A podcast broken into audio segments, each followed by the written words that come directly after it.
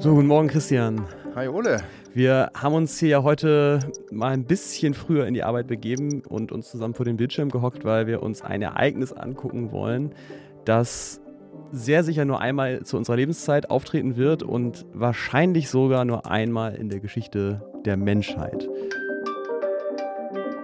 Wir haben hier eine Website offen, die sich Worldometers nennt und die quasi die Bevölkerungsberechnungen der Vereinten Nationen in Echtzeit abbildet. Das heißt, wir können jetzt hier live verfolgen, wie viele Menschen gerade auf der Welt leben und auch in verschiedenen Ländern. Und die ganze Weltbevölkerung, das ist eine Zahl, die aus einer sieben und dann hauptsächlich aus neunen besteht gerade. Ja, ich versuche mich mal zu konzentrieren und das vorzulesen. Hier steht 7 Milliarden 999 Millionen 999.765. Da ist die zweite 7. Aber es bewegt sich jetzt schon so schnell. Jetzt sind es schon 70, 71, 72, 74. Also man kann gar nicht so schnell sprechen, wie das passiert. Und der Grund, weswegen wir heute sitzen, ist heute, wo wir am 15.11.2022 diese Sendung aufgenommen haben, ist nach UN-Berechnung der 8 Milliardenste Mensch geboren worden. Das heißt, er wird jetzt gleich geboren. Wie lange das jetzt noch dauert, Christian, das überlasse ich dir lieber, das auszurechnen, denn ich habe dich ja noch gar nicht vorgestellt, aber du bist Datenjournalist äh, bei Zeit Online und entsprechend äh, ist Bevölkerungswachstum ein Thema, mit dem du dich sehr viel beschäftigst. Ja, genau. Deswegen freue ich mich hier zu sein. Und ähm, wenn ich richtig gerechnet habe, haben wir jetzt noch etwa anderthalb Minuten bis zu dieser 8 Milliarden Marke. Bist du genauso aufgeregt wie ich, Ole? Ich habe ein bisschen Angst, dass ich gleich blinzeln muss in dem Moment, wo es passiert. Das wäre, das wäre sehr ärgerlich. ja. So, jetzt äh, fehlen noch ungefähr 120 Leute bis zu 8 Milliarden. Und ähm, was man vielleicht noch sagen kann, diese Zahl, die wir hier sehen, die letzte Stelle, das wird nicht nur einfach mehr, sondern das flackert immer so ein bisschen. Also man äh, sieht, man ahnt quasi, man sieht eigentlich, es wächst die ganze Zeit, aber man ahnt dabei, hin und wieder stirbt auch mal jemand und dann springt es so von 3, 4, 3, 4, 3, 4, 3, 4, 5. Also man kann hier auch die Toten sehen. Genau, das ist ja wirklich, die Weltbevölkerung ist ein Wettrennen zwischen Sterben und, und geboren werden. Ne? Und genau das wird hier abgebildet in diesen Zahlen. Ja, und im Moment geht es aber sehr eindeutig zugunsten des Geborenwerdens aus, weil jede Sekunde ungefähr vier Menschen geboren werden und jede Sekunde sterben zwei Menschen. Das heißt, pro Sekunde kommen auf der ganzen Welt etwa zwei Menschen dazu. Und allein in den letzten 24 Stunden sind es dementsprechend 177.000 Menschen zur Weltbevölkerung dazugekommen. Ja, also Und so eine mittelgroße deutsche Stadt, ne? Genau. So, jetzt sind wir noch, jetzt sind es noch, jetzt sind es noch 20. 20. 10 Sekunden. 20, 10, 9. Ich weiß nicht, ob man da einen Countdown hinkriegt. 5, 4, 3, noch 5, 2, Ah, jetzt! Rums. Hast ja, du es gesehen? Ja, ja, ich habe es gesehen. Ich 8 Milliarden Menschen 8 auf Milliarden. der Welt. Ja, wir begrüßen den 8 Milliardensten Mensch. Wir wissen nicht genau, wo er gerade geboren nee. wurde. Wir begrüßen jetzt schon auch den 8 Milliarden 30. Menschen übrigens in dieser Zeit. Also es geht einfach weiter. Ne? Also die, die, diese Uhr tickt einfach weiter. 8 Milliarden 40, 45, äh, also was uns jetzt hier so beeindruckt und ehrlich gesagt auch ein bisschen vielleicht mulmig zumute werden lässt wir wissen ja auch, dass wir Menschen die Erde eh schon überbeanspruchen. Ne? Jeder neue Mensch braucht Essen, die Nahrung muss irgendwo wachsen, jeder braucht Klamotten und die Baumwolle muss irgendwo wachsen und wir brauchen ein Dach über dem Kopf und Öl und Gas und der Müll muss irgendwo hin. Also ja, das ist beunruhigend. Absolut. Es gibt ähm, ja immer diese Berechnungen, die sagen, dass wir schon immer so ungefähr im Juli quasi die Ressourcen für das ganze Jahres aufgebraucht haben als Weltbevölkerung. Das heißt, wir brauchen schon jetzt ungefähr doppelt so viele Ressourcen, als die Erde eigentlich in einem Jahr produzieren kann, nachhaltigerweise. Und das wird natürlich nicht einfacher, wenn wir immer noch mehr werden. Ne? 8 Milliarden 200 sind es jetzt übrigens schon. Ähm, und man fragt sich ja da ganz eigentlich fast schon automatisch, wo soll das hinführen? Also die Angst vor der Überbevölkerung beschäftigt ja die Menschheit schon sehr lange. Es gibt wahnsinnig viele Bücher darüber. Der Grund für alle Katastrophen unserer Zeit ist die Überbevölkerung. New York City. Nothing runs anymore. 32 Milliarden Menschen. Nothing works. Im Kampf zu überleben. Sehr dystopische Filme. Die Schwester wird im Zuge des Kinderzuteilungsgesetzes verwacht. In a city of 106 million people. Darin wird dann zum Beispiel eine Marskolonie gegründet, weil die Erde die vielen Menschen nicht mehr aushält. Da werden Menschen auf Taschenformat geschrumpft. Sie unterziehen sich einer bleibenden und nicht umkehrbaren medizinischen Prozedur. Allgemein Oder es gibt auch diesen Film Inferno nach einem Bestseller von Dan Brown. Da wird versucht, gezielt ein tödliches Virus zu verbreiten. It's called exponential doubling. And it is a bitch. Um das Bevölkerungswachstum zu bremsen. Und eigentlich könnten diese Filme alle unter demselben Untertitel laufen, glaube ich, nämlich Wie lange geht das noch gut? Es gab fünf bedeutende Artenvernichtungen in der Erdgeschichte. Und wenn wir nicht sofort anfangen, mutig zu handeln, ist die sechste Art, die vernichtet wird. Unsere eigene.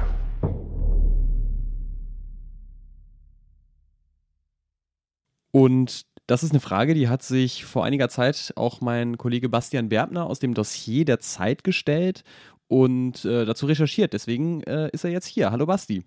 Hallo. Übrigens, falls Sie es noch nicht gemerkt haben, Sie befinden sich natürlich mal wieder in einem Samstagsspezial von Was jetzt und ich bin Ole Pflüger. Das aber nur am Rande. Basti, du bist auf der Suche nach der Antwort auf diese Frage weit gereist und zuerst in ein Land, das so schnell wächst wie kaum ein anderes im Moment auf der Welt, ne? Ja, genau. Ich war in Nigeria unter anderem und dort in Lagos, der größten Stadt. Nicht nur in Nigeria, sondern auch in Afrika. Da leben jetzt 24 Millionen Menschen äh, geschätzt derzeit, aber wenn es so weitergeht, dann wird es bald die größte Stadt der Welt sein. Und da kann man halt ziemlich deutlich sehen, wie sich das anfühlt im täglichen Leben. Also ich war zum Beispiel im Norden von Lagos in so einem Viertel, das heißt Agege. Da stand vor ein paar Jahrzehnten noch Wald und heute ist das halt Teil dieser Riesenmetropole. Ein wirklich überwältigender Ort für alle Sinne. Wellblechhütten dicht an dicht gebaut, das sind enge Gassen, Frauen balancieren irgendwelche Plastikschalen auf ihren Köpfen, Männer auf Motorrädern, Kinder auf Fahrrädern, oft zu dritt auf einem, Märkte, Moscheen und Menschen, Menschen, Menschen. Da habe ich eine Frau getroffen, die heißt Hadisatu Ahmed. There is like buildings everywhere. What about back then? Yeah, no buildings. Okay. Yeah. Man hört ihr noch, dass ihre Familie für sie übersetzt hat? Mit der habe ich mich da hinter ihre Hütte gesetzt, auf so eine kleine Holzbank. Und sie hat mir erzählt, ähm, dass sie 70 Jahre alt ist ungefähr, genau weiß sie das nicht mehr. Und dass sie mit 16 das erste Kind gekriegt hat. Der Anfang eines Lebens, das voll im Zeichen stand des Kinderkriegens. Mit 16 das erste, mit 19 das zweite. Dann hat sich ihr Mann eine zweite Ehefrau genommen und da hat sich ein Wettbewerb ergeben zwischen diesen beiden Frauen. Also wer mehr Kinder kriegt oder was?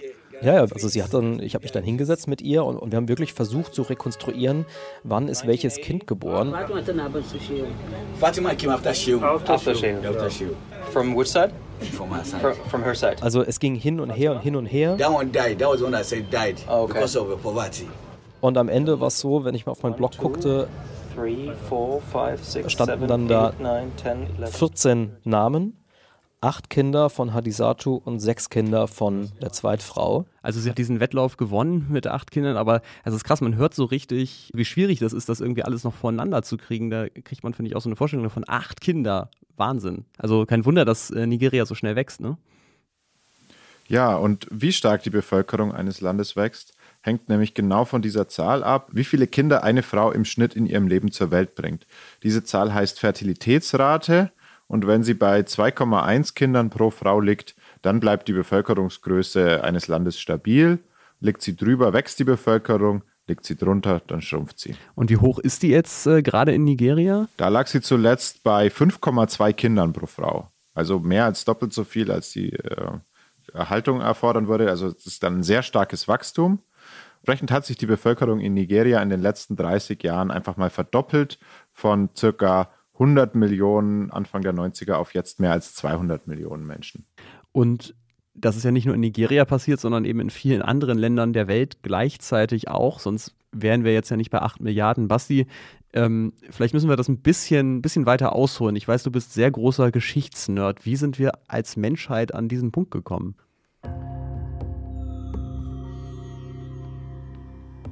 Naja, also dazu muss man wissen, eigentlich seit Beginn der Menschheit war es so, dass Frauen zwar sehr, sehr viele Kinder gekriegt haben, weil es ja ne, keine Verhütungsmittel etc. gab und man wenig davon wusste, wie das alles funktioniert. Also Frauen haben äh, sehr, sehr viele Kinder gekriegt. Viele von diesen Kindern sind aber auch gestorben. Mhm. Keine medizinische Versorgung, nicht genug Essen, Kriege etc. Das heißt, man hatte eine einigermaßen stabile Weltbevölkerung. Und die Menschen sind wahrscheinlich auch nicht alt geworden, ne? Nein, ganz geringe Lebenserwartungen, also oft äh, nur bis in die 30er Jahre hinein. Das hat sich dann erst eigentlich in den letzten paar Jahrhunderten sukzessive erhöht. Und deswegen hat die Menschheit tatsächlich bis ins Jahr 1800 gebraucht, um die erste Milliarde voll zu machen. Zehntausende Jahre. Und dann ist es aber, als ob die Weltgeschichte sich so beschleunigt hätte. Also es folgt ein Durchbruch nach dem anderen. Bessere Medizin, bessere sanitäre Bedingungen, bessere Landmaschinen, Okay, Dünger. Saatgut, Zuchtverfahren, all das wurde besser und immer besser, besser, besser. Das hat halt dazu geführt, dass die Frauen zwar immer noch sehr viele Kinder bekommen haben, aber die allermeisten dieser Kinder überlebt haben, weil eben Hunger nicht mehr so ein großes Problem war und ähm, Krankheiten besiegt worden Mhm. waren und so weiter. Das heißt, immer noch viele Geburten, aber die meisten äh, dieser Kinder haben überlebt. Ja, okay, und das führt dann natürlich dazu, wenn sich das Verhältnis von Geburten, dieser Wettlauf zugunsten der Geburten verschiebt, dann wächst die Menschheit. Und zwar rasant in diesem Fall. Also bis zum zweiten Milliardensprung, dann von einer auf zwei Milliarden, hat es dann nur noch 128 Jahre gedauert. Bis zur dritten Milliarde nur noch 31 Jahre, bis zur vierten nur noch 14. Das sieht man ja auch in der offiziellen Statistik, die wird von den Vereinten Nationen erstellt und da schießt wirklich diese Kurve im 20. Jahrhundert einfach steil nach oben, oder Christian? Allein in den letzten paar Jahrzehnten sind nochmal vier weitere Milliardensprünge dazugekommen. 1987 haben wir 5 Milliarden erreicht als Menschheit, 1998 6 Milliarden, 2010 war der 7 Milliarden Schritt. Und eben heute 8 Milliarden. Und die UN macht eben nicht nur diese Statistik in der Rückschau, sondern auch eine Prognose, wie es weitergeht. Die jüngste Prognose ist gerade erst erschienen, nämlich im Juli diesen Jahres. Äh, Da haben wir auch das Video hier übrigens. Wie der oberste Bevölkerungszähler der UN I am John Wilmeth, Director of the Population Division of the United Nations. I would like to share with you six key messages. diese Prognose vorstellt. Die Zukunft der Menschheit The world's population is still growing. Er sitzt in diesem Video vor so einer Animation von einer Wachstumskurve und man sieht, wie diese Kurve leider ziemlich genau das macht, was wir vorhin schon im Film Inferno gehört haben. Also sie steigt und steigt und steigt über den heutigen Tag hinaus und Wilmers sagt dann, 9 billion around 2037 and 10 billion around bis Ende des Jahrhunderts werden nochmal 2,4 Milliarden Menschen dazukommen. 10,4 Milliarden Menschen sind dann auf der Welt insgesamt. Also es wirkt eigentlich so, als könnten all diese Dystopien aus den Filmen, aus dem Film Inferno tatsächlich wahr werden. Und wenn wir nicht sofort anfangen, ist die sechste Art, die vernichtet wird. Unsere eigene. Ja, nur dass diese Hollywood-Leute, die diese Filme produzieren, offenbar die Präsentation der UN und auch diese nicht zu Ende geguckt haben. Denn äh, wenn man genau hinguckt, ja, das ist so, dass die Kurve bis Ende des Jahrhunderts steigt, aber dann hört sie halt auf zu The steigen. global population is projected to reach its peak size in the 2080s, around 10.4 billion people, and to remain at that level until the end of the century. Das heißt, die Menschheit hört einfach auf zu wachsen. Ja, und das ist eine der wesentlichen Botschaften, die die UN eigentlich seit Jahren Ja. äh, herausstellen in diesen Präsentationen, aber sie findet nicht so richtig Gehör. Es ist tatsächlich so, wir stehen quasi kurz vor einem der krassesten Wendepunkte in der Menschheitsgeschichte, nämlich der maximalen Ausbreitung des Homo sapiens.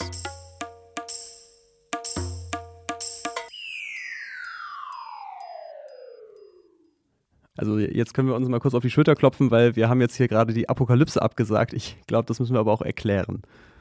Ja, sollten wir. Ja, das ist absolut erklärungsbedürftig. Ähm, ist aber natürlich auch plausibel, weil es gibt ja genug Probleme. Es wird immer enger auf der Welt, die Rohstoffe werden knapper, Kriege, äh, Wasser wird auch nicht gerade leichter zu bekommen. Also wenn ich die Weltbevölkerung wäre, Die Klimakrise natürlich. Klimakrise, ich würde auch erstmal langsam machen, wenn ich die Weltbevölkerung wäre.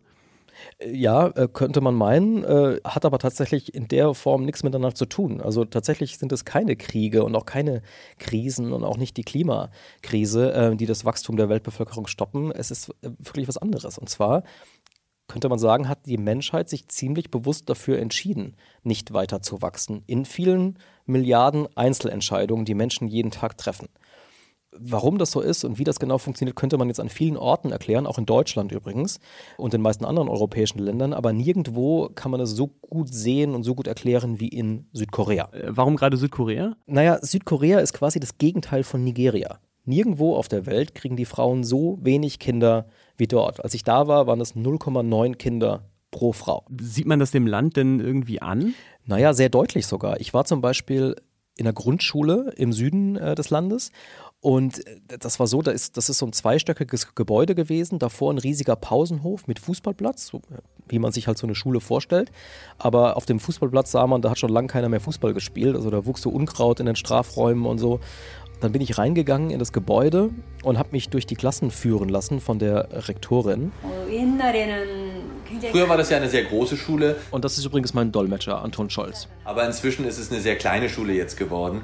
Und die kleinste Schule, äh, die es in diesem Landkreis noch gibt. Die zweite Klasse fünf Schüler, die dritte Klasse zwei Schüler, die vierte Klasse ein einziger Schüler, die fünfte Klasse ebenfalls ein einziger Schüler. So ein bisschen wie die Kinder wie, wie in Bullerbü eigentlich, ne? So ja, nur viel trauriger. Ähm, also wenn man dann diese Kinder da sitzen sah in den Klassenräumen, das wirkte alles irgendwie verloren. Vor allen Dingen natürlich die Klassen mit nur einem Schüler. Mhm. In der Zeit der Babybooms, also 60er, 70er Jahre und so weiter, äh, da waren hier an die 500 bis 600 Schüler. Und heute? 14 waren da. Also man muss dazu sagen, 14 Kinder waren da, weil die erste Klasse bestand aus sieben Schülerinnen, Alter zwischen 70 und 82 Jahren. Das Besondere an dieser Schule war, dass die Schulleiterin mir erzählt hat, mir ist aufgefallen, dass halt so ein, so ein Schulsterben eingesetzt hat. Aber dann ist insgesamt aufgefallen, dass wenn irgendwo eine Schule einmal dicht macht, in einem Dorf zum Beispiel, dass das ganze Dorf anfängt zu sterben. Das drohte ihr jetzt an dieser Schule eben auch wieder. Wir hatten null neue Bewerber, also für das nächste Jahr. Und vor dem Hintergrund haben wir dann uns überlegt, wir müssen irgendwas tun, um wieder einen ersten Jahrgang zu kreieren. Und hat sie sich gedacht, okay, wenn wir keine Kinder haben für die erste Klasse, hier in der Gegend gibt es so viele Rentner und vor allen Dingen Rentnerinnen, die nie lesen gelernt haben und nie schreiben gelernt haben, warum holen wir die nicht in die Schulen? Das war gleichzeitig ähm, irgendwie war rührend, Wahnsinn. oder? Ja, es war, es war rührend. Also in, im ersten Moment wirkt es vielleicht ein bisschen komisch, wie die da sitzen in so einem Klassenraum, der ganz klar für Kinder ausgelegt ist und Schreiben mhm. üben mit ihren äh, gebeugten Rücken. Also viele von denen haben halt ihr Leben lang auf Reisfeldern gearbeitet ne? und, und das sah man ihnen an, zahnlos oft. Aber das war wirklich der Moment, wo ich dachte, okay, hier wird der demografische Wandel, mit dem Südkorea gerade kämpft, auf den Punkt gebracht. Ja, und Südkorea ist da in gewisser Hinsicht extrem, aber halt auch kein Einzelfall. Eigentlich sind inzwischen alle Industrieländer, außer Israel, das ist wegen des orthodoxen Bevölkerungsteils so ein bisschen speziell, ähm, aber ansonsten sind alle Industrieländer unter dieser magischen Zahl von 2,1 Geburten pro Frau. Ähm, in Deutschland sind es sogar nur noch 1,5, also deutlich unter dieser Marke. Die Bevölkerung wächst eigentlich vor allem nur noch in zwei Weltregionen, in Afrika und im Nahen und Mittleren Osten. Überall sonst geht das Wachstum gegen Null und in vielen Ländern sehen wir eben bereits auch schon, dass die Bevölkerung schrumpft. Genau, also Südkorea ist kein Einzelfall, aber vielleicht müssen wir noch mal ein bisschen tiefer reingehen. Was ist denn in all diesen Ländern passiert? Also wir kamen jetzt ja daher, dass immer noch viele Kinder geboren wurden in der Menschheitsgeschichte und aber nicht mehr so viele gestorben sind. Jetzt, ja, also hat sich ja was verändert nochmal, oder? Zwei Hauptgründe gibt es dafür. Der erste, ähm, den kann man ganz gut sehen, wenn man sich Europa anschaut. Und zwar begann das im 19. Jahrhundert, dass Menschen aus den Dörfern vom Land quasi in die Städte gezogen sind, um in Fabriken zu arbeiten, halt die Industrialisierung. Ja? Und vorher war es auf dem Land eben sehr gut, viele Kinder zu kriegen. Ne? Es gab Platz, Platz war kein Problem und die Kinder halfen auch auf den Feldern. Das heißt, sie waren ein ökonomischer Nutzen und sie mit Nahrung zu versorgen war kein Problem, weil man die Nahrung ja selber angebaut hat.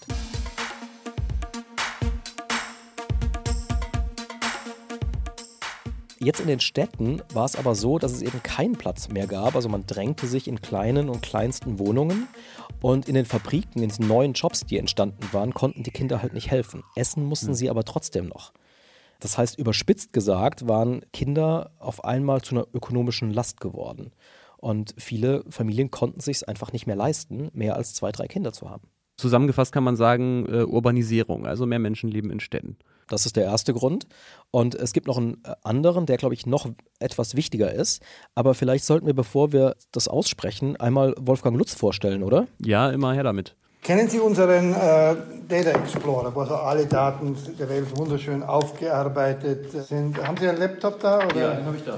Das ist nämlich sein Lebensthema, kann man sagen.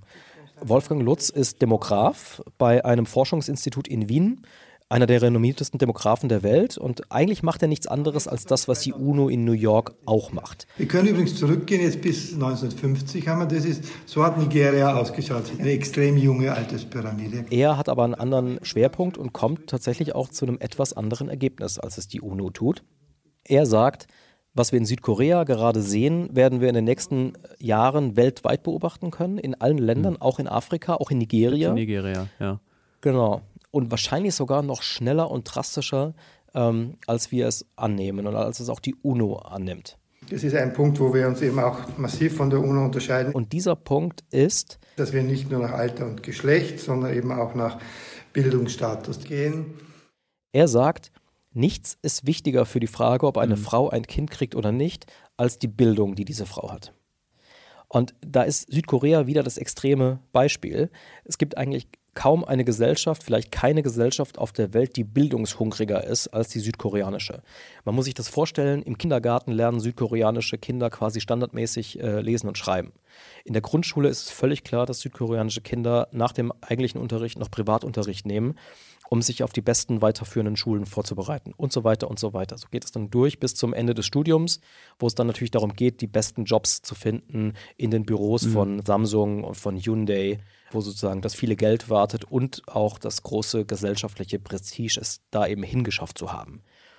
Das führt dazu, dass ähm, 37 Prozent der Koreanerinnen und Koreaner einen akademischen Abschluss haben. Also so viel wie in keinem anderen Land der Welt. Da ist natürlich irgendwie nicht mehr viel Zeit für Kinder dann in so einem Leben. Genau. Diese, diese Leben sind in den ersten vier Jahrzehnten sie so getrieben von Aufstiegslust, dass da eigentlich kein Platz mehr ist für Kinder. Und ähm, ein bisschen so, vielleicht nicht ganz so extrem, aber ein bisschen so, sagt Wolfgang Lutz, ist das eigentlich auf der ganzen Welt. Christian, nochmal nicht die Frage, du kennst ja auch die Studien von Wolfgang Lutz. Was ist denn jetzt das Ergebnis aus dieser Erkenntnis, dass Bildung so wichtig ist dafür, wie sich die Bevölkerung entwickelt? Ja, das ist eigentlich auch unbestritten. Das ist eine Tatsache, die auch die Fachleute der UN sagen. Aber Wolfgang Lutz hat das eben auch nochmal explizit in seine Formeln für die Bevölkerungsprognose mit einbezogen und stellt dann eben fest, dass diese Vorhersage der UN die künftige Bevölkerungsentwicklung überschätzt und zwar drastisch überschätzt. Was heißt das? Laut Lutz Prognose wird die Menschheit zwar diese 9 Milliarden Marke noch knacken, aber die 10 Milliarden Marke schon nicht mehr, sondern die Weltbevölkerung würde wahrscheinlich bei 9,4 Milliarden äh, einen Gipfel erreichen und dann äh, abnehmen. Also das heißt, äh, die Menschheit hätte dann zum Höhepunkt eine ganze Milliarde weniger, als die UN das eben hervorhersagt. Wenn man genau hinschaut, sieht man diese Entwicklung sogar schon in Lagos, in Nigeria. Also an diesem Ort, wo es von Menschen nur so wimmelt. Auch da kann man diese Effekte schon sehen. Ich habe ja in Lagos eben mit Hadisatu Ahmed gesprochen, über ihre Kinder. Und ich habe auch über ihre Enkel mit ihr gesprochen. Und genau wusste sie tatsächlich gar nicht mehr, wie viele das sind. How many? Plenty. Aber wir sind dann ungefähr auf 26 Enkel gekommen. Es ist auf jeden Fall niemand mit acht Kindern dabei wahrscheinlich. Es sind halt im Schnitt irgendwie drei oder so. Da ist wirklich was passiert von der einen Generation zur anderen. Und eine von ihren Töchtern habe ich tatsächlich dann auch kennengelernt, Teni. Ich glaube, ihre Geschichte zeigt sehr gut, was da passiert ist. Teni ist heute Anfang 40 und sie hat erzählt, dass sie halt sehr, sehr gut in der Grundschule war. Äh, vor allem in Mathe, und, irgendwie so, so einen Ehrgeiz entwickelt hat, eben weiter zur Schule zu gehen. Dann hat sie sich gegen ihren Vater durchgesetzt, der das nicht mochte. Und hat es tatsächlich auf die weiterführende Schule geschafft und später sogar auf die Universität, Grundschullehramt. Und äh, was jetzt sozusagen so leicht klingt, war für sie in Wahrheit ein sehr, sehr schwerer Kampf. Also jahrelang hat sie gerungen, erst mit ihrem Vater, dann später auch mit ihrem Mann, dass sie weiter ähm, sich bilden durfte Und das alles hat dazu geführt, dass sie sich dann später hat auch scheiden lassen von ihrem Mann. Dinge, die unvorstellbar gewesen wären, noch für ihre Mutter. Und als ich sie dann gefragt habe, naja, wie, wie ist das jetzt mit den Kindern, hat sie gesagt, naja, dadurch, dass ich so arbeiten musste und kämpfen musste um meine Karriere, hatte ich einfach keine Zeit für, für Kinder. Einen Sohn hat sie. Und als ich sie interviewt habe, war sie schon so, naja, ich hätte schon gerne auch vielleicht zwei oder drei Kinder gehabt, aber das hat halt nicht sollen sein und es ist auch in Ordnung so. Und äh, heute arbeitet sie als Lehrerin, lebt alleine mit ihrem Sohn, ist Anfang 40 und wird sehr wahrscheinlich keine Kinder mehr kriegen.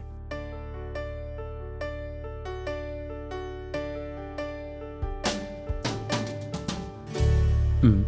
Das ist ein Lebenslauf, der kommt mir aus Deutschland auch nicht unbekannt vor, sage ich mal. Ja, absolut. Ich kenne das auch und das ist halt kein koreanischer oder deutscher oder europäischer oder sonst wie Trend, sondern letztendlich ein globaler Trend, der manchmal vielleicht weiter ist als woanders, aber letztendlich ist das weltweit so. Frauen haben einen höheren Bildungsstand und bekommen dann weniger Kinder. In den heutigen Industrieländern ist das ein relativ langer Prozess gewesen. Da ist die Geburtenrate über Jahrhunderte kontinuierlich auf das heutige Niveau gefallen. Und in vielen Schwellenländern haben wir diesen Prozess quasi beschleunigt gesehen. Da ist die Geburtenrate in den letzten Jahrzehnten förmlich eingebrochen. Besonders krasses Beispiel ist Katar. Dort äh, wird seit ein paar Jahrzehnten Öl und Gas gefördert und dadurch ist dieses Land, das äh, noch eine Agrargesellschaft war vor ein paar Jahrzehnten, rasend schnell aufgestiegen zu einem der reichsten Länder der Welt geworden. Es sind riesige Städte entstanden, es sind Schulen und Universitäten entstanden und die Fertilität ist eben von sieben Kindern pro Frau auf heute weniger als zwei Kinder pro Frau gefallen. Ähm, das heißt, man darf sich in gewisser Weise nicht täuschen lassen von den Szenen, die man in afrikanischen Großstädten, zum Beispiel auch in asiatischen Großstädten oder Großstädten des Mittleren Ostens erleben kann. Das ist sozusagen die eine Generation. Wenn man aber die, auf die Generation der Kinder und Enkelkinder jetzt geht, werden es halt von Mal zu Mal weniger. Und das ist ein Effekt, den man dann tatsächlich erst in einigen Jahrzehnten sehen können wird, aber statistisch berechnen mhm. kann man ihn heute schon. Lass uns das vielleicht nochmal kurz zusammenfassen. Wenn Menschen in Städten leben, bekommen sie weniger Kinder. Wenn sie mehr Bildung genießen, bekommen sie weniger Kinder. Und äh, ganz besonders dann, wenn auch Frauen die gleichen Chancen bekommen wie Männer, dann bekommen die Menschen, die Frauen auch weniger Kinder. Und in Südkorea, wo wir vorhin waren, kommen halt all diese Faktoren wie unter einem Brennglas zusammen. Und in Nigeria ähm, sind sie ansatzweise zu sehen, aber es dauert noch ein bisschen, bis sie sich durchsetzen. Mhm. Wir haben ja jetzt gehört oder so ein bisschen durchgehört, es gibt Länder, die haben inzwischen fast eher ein Problem mit Unterbevölkerung eigentlich oder zumindest mit schrumpfenden Bevölkerungen. Ne? Naja, in Südkorea ist das überdeutlich geworden, zumal an dieser Schule, die wir besucht haben. Und mich hat das damals so aufgerüttelt, dass ich mit meinem Dolmetscher zu einem Experten gefahren bin, äh, einem Demografen namens Lee Sang Lim. Der, hat bei einem, der arbeitet bei einem Forschungsinstitut in der Nähe von Seoul. Und als ich mit ihm gesprochen habe, habe ich gemerkt, der ist total in Alarmstimmung, was dieses Thema angeht. Mit der Rate ist es ein Problem von einem Ausmaß, dass die Gesellschaft als solche, wie wir sie kennen, zusammenbrechen könnte, dass das Land in seiner Existenz bedroht ist. Und hat halt erzählt, dass die medizinische Versorgung, nach allem, was man jetzt weiß, auch die Rentenversorgung zusammenbrechen wird irgendwann. Also es gibt nicht nur Alter, sondern es gibt auch immer mehr Superalter. Also sozusagen, die Leute werden ja immer noch älter. Das heißt, diese Zeit der medizinischen Versorgung wird immer länger. Dann müssen die Leute irgendwo von leben. Also äh, sie müssen auch noch Rente kriegen. Das heißt, äh, es gibt immer mehr Leute, die immer mehr Geld brauchen über einen langen Zeitraum. Und es gibt nicht genug Leute, die dieses Geld äh, produzieren können für das Land. Also. Man muss sich das vor Augen führen. Alle Länder der Welt funktionieren ja so, dass es Versorger gibt und Versorgte. Also in der Regel heißt das, die Jungen versorgen die Alten. Und es ist so selbstverständlich geworden für uns, dass man leicht vergisst, das kann nur funktionieren, wenn das Verhältnis stimmt. Also wenn es genug Junge gibt, um die Alten zu versorgen. Und das ist deswegen so selbstverständlich, weil das bisher immer in allen Ländern der Welt der Fall war.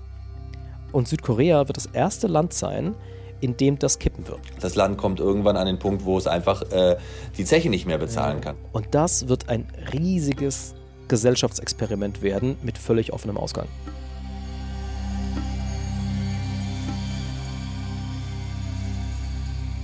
Das heißt, äh, eine stark schrumpfende Weltbevölkerung, so klingt das für mich jetzt, sie könnte eigentlich ähnlich schwere Krisen auslösen wie eine stark wachsende. Also diese ganzen Filme, Inferno, äh, Downsizing und so weiter. Vielleicht äh, müsste man die mal über das Problem der Unterbevölkerung drehen eigentlich, weil die halt ja möglicherweise sogar noch stärkere Krisen auslöst als eine Überbevölkerung.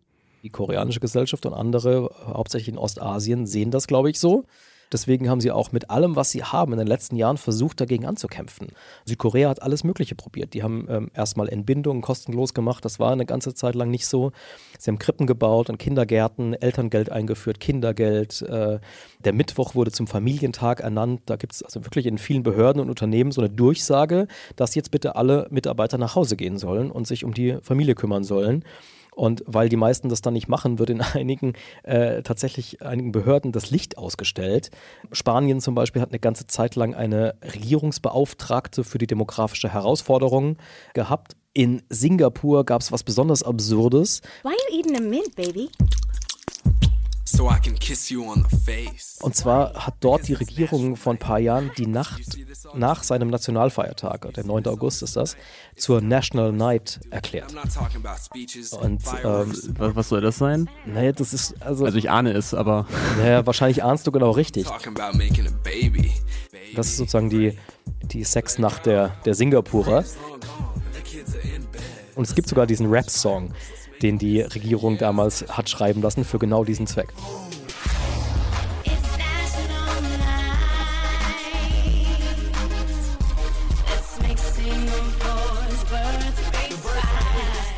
Die Singapurerinnen und Singapurer sollen sich nach den Feierlichkeiten so patriotisch beschwingt fühlen,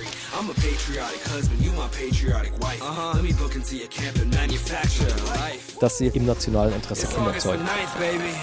This ain't no holiday. Raise that flag. Get mobilized. Let your patriotism explode. Cause it's National Night. Funktioniert das denn? Äh, naja, ehrlich gesagt funktioniert es nicht. Ja. Als ich in Korea war, war die Fertilitätsrate bei 0,9 Kindern pro Frau. Heute ist sie bei 0,8. Also trotz all dieser Bemühungen weiter gesunken. Und mein Eindruck nach der Recherche war, dass es nichts bringen wird, sich gegen diesen Trend zu stemmen, dass es einfach zu mächtig mhm. ist und dass man es irgendwie hinkriegen muss, auch wenn das vielleicht die grundlegendste Gesellschaftsreform der Moderne bedeutet, unsere Gesellschaften so umzubauen, dass sie mit diesem demografischen Wandel irgendwie umgehen können. Also dass, das, dass die Versorgung der Älteren auch mit sehr wenigen jungen Menschen trotzdem möglich bleibt. Ja, und das wird schon eine mächtige Herausforderung, diesen Rückgang zu organisieren. Ne? Vor allem in dieser Übergangsphase, dann gibt es da eben so ein gewisses Mismatch. Das wird sicherlich, so Stichwort Fachkräftemangel, in ganz vielen Ländern eine Herausforderung. Also wir haben jetzt gelernt, die äh, Weltbevölkerung wächst nicht unkontrolliert, wie man das vielleicht im ersten Moment denken könnte, wenn man diese Riesenzahlen der letzten Jahre hört. Es hat nicht die apokalyptische Bevölkerungsexplosion gegeben und es wird sie auch nicht geben es gibt eigentlich eher eine Implosion der Bevölkerung oder sie fängt gerade an in vielen Ländern. Trotzdem äh, ist ja das Problem nicht weg, dass wir jetzt schon mit acht Milliarden Menschen alle möglichen Probleme auf der Welt haben. Wir haben die Klimakrise, wir haben Kriege um Land, wir haben äh, Hunger, vielleicht nicht mehr so schlimm wie vor einer Zeit, aber es gibt ihn. Es gibt äh, Konflikte ums Wasser und so weiter, um Ressourcen. Das wird ja nicht unbedingt weniger, wenn wir noch mehr werden, oder? Nee, äh, das sicherlich nicht.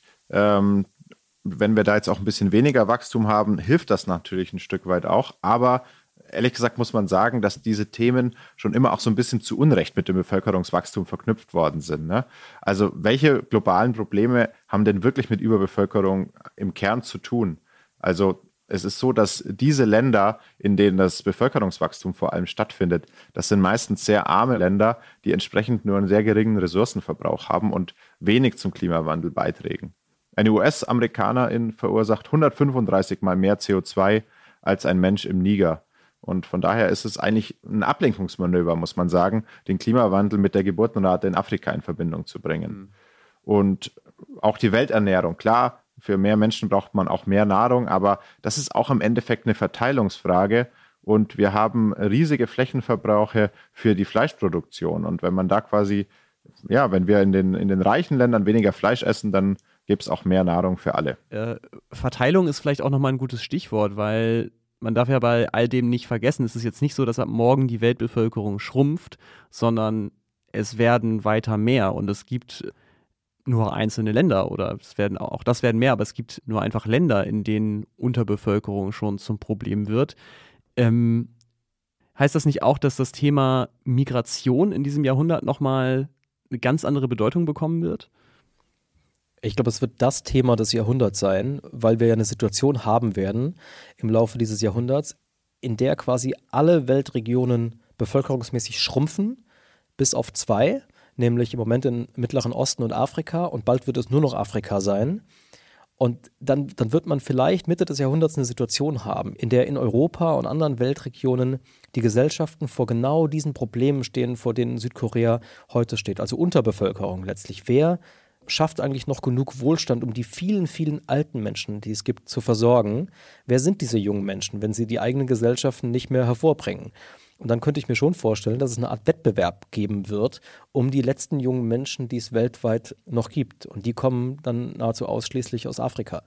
Das heißt, man könnte, äh, heute ist das schwer vorstellbar, weil es ja eine Art Wettbewerb gibt international. Wer am abschreckendsten ist. Ja, wer ist am abschreckendsten? Wer, wer schafft es, Zuwanderung am besten zu verhindern? Und das könnte sich drehen in einen Wettbewerb darum, wer kann Zuwanderung am besten herstellen. Also die Enkelinnen und die Enkel von Hadisatu Ahmed, wir wissen ja nicht genau, wie viele es gibt, ungefähr 26, die werden wahrscheinlich zu sehr umworbenen Menschen werden ja, und ihre Oma ähm, würde heute wahrscheinlich keine Chance haben, nach Europa einzuwandern. Gen genau so ist es. Dann machen wir an der Stelle jetzt mal einen Strich drunter und sagen, die Geschichte dieses Jahrhunderts wird sicherlich noch einige sehr erstaunliche Wendungen nehmen. Bei Was Jetzt berichten wir natürlich auch über diese Wendungen mindestens die nächsten 78 Jahre. Wenn Sie uns eine Mail in dieser Zeit mit Kritik schicken wollen oder ein Hologramm mit Lob aus der Zukunft, dann ist die Adresse wasjetzt.zeit.de. Ihnen vielen Dank fürs Zuhören und Dank auch an meine beiden Experten hier, Christian End und Bastian Berbner. Sehr gerne. Ja, gerne. Danke dir, Ole. Diese und alle weiteren Spezialfolgen von Was Jetzt, die finden Sie natürlich nicht nur auf Zeit Online und im normalen Was Jetzt-Feed, sondern auch ganz wichtig in unserem Spezialarchiv, das Sie ganz einfach über die Suche Ihrer Podcast-App finden können. Ich bin Ole Pflüger, bis zum nächsten Mal.